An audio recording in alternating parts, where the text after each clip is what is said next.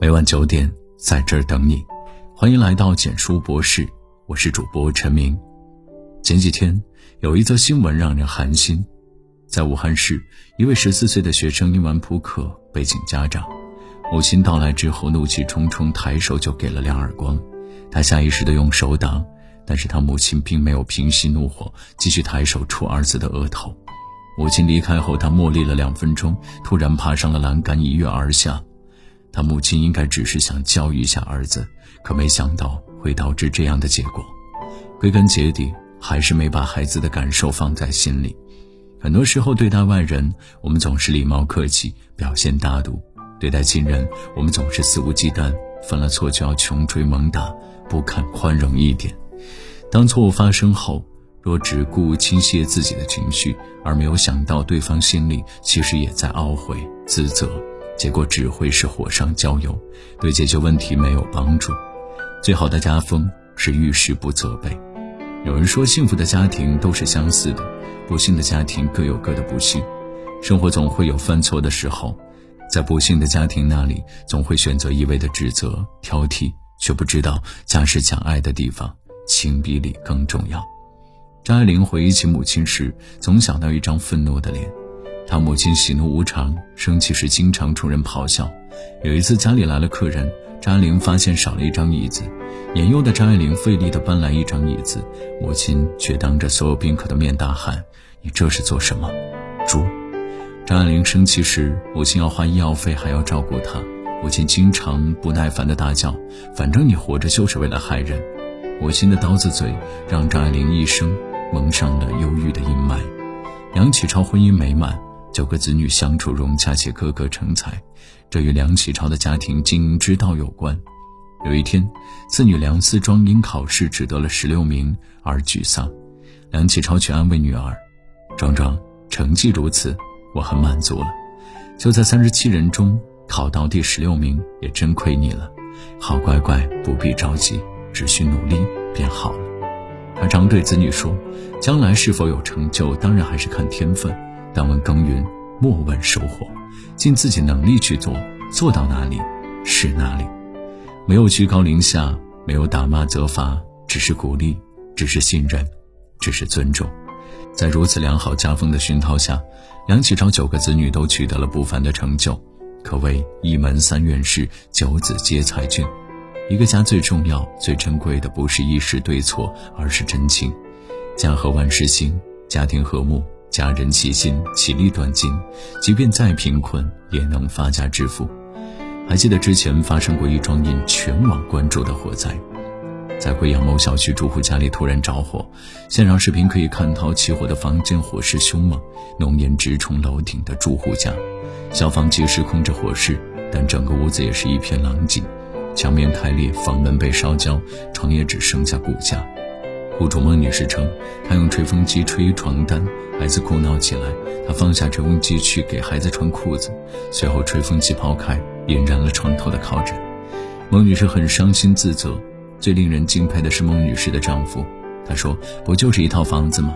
大不了重新装修，相当于我们住新房了。”大多数的网友纷纷表示，孟女士嫁对了人。生活难免有磕磕绊绊，在困境前的反应往往是夫妻感情的试金石。这位丈夫的所为，很好的诠释了夫妻间的相处智慧。犯错谁也不想，已是既定的事实，无论怎么指责也无法挽回。重要的是要懂得如何避免再犯同样的错误。遇事不责备，遇事多宽慰，才是关系的保鲜剂，感情才能更深厚绵长。如同一句话所说。所谓好的关系，都是源自一个人的包容和迁就，以及另一个人的适可而止。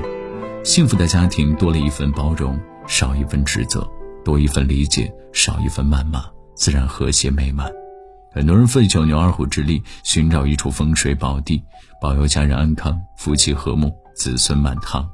其实，一个家最好的风水，不在于锦衣玉食，也不在于腰缠万贯，而是在于一家人遇事不责备。和和睦睦的相处，点个再看。当一家人融融洽洽、和和气气，自然会慢慢旺起来。好的，今天的文章到这里就结束了。如果你喜欢的话，记得把文章分享到朋友圈，让更多的朋友可以听到。晚安。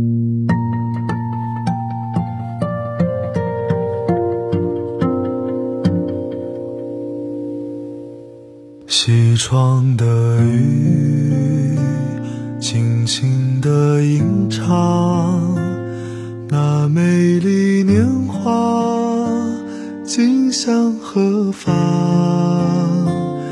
一如落叶，归后凄凉，凉风又复转，伴作徜徉。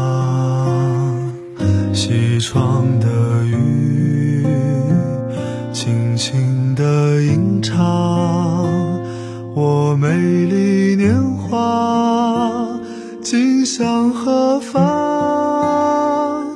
缘若流水，无心何方？再化作云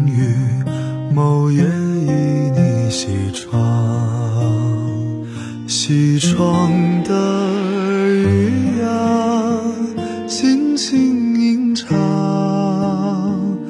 我美丽年华，今向何方？流水呀，无心何方？再化作云雨，某你西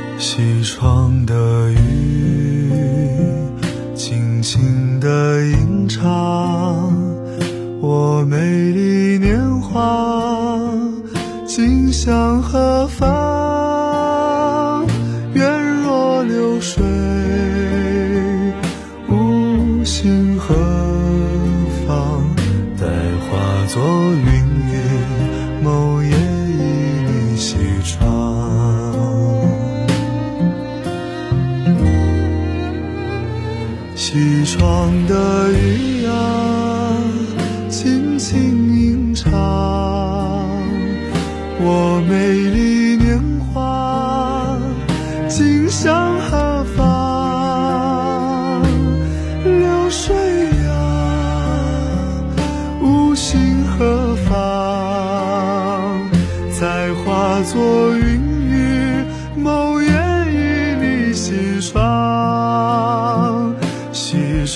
的雨呀，轻轻吟唱，我美丽年华，今向何方？流水呀，无心何方？再化作云雨，某夜依你西窗。再化作云雨，某夜与你西窗。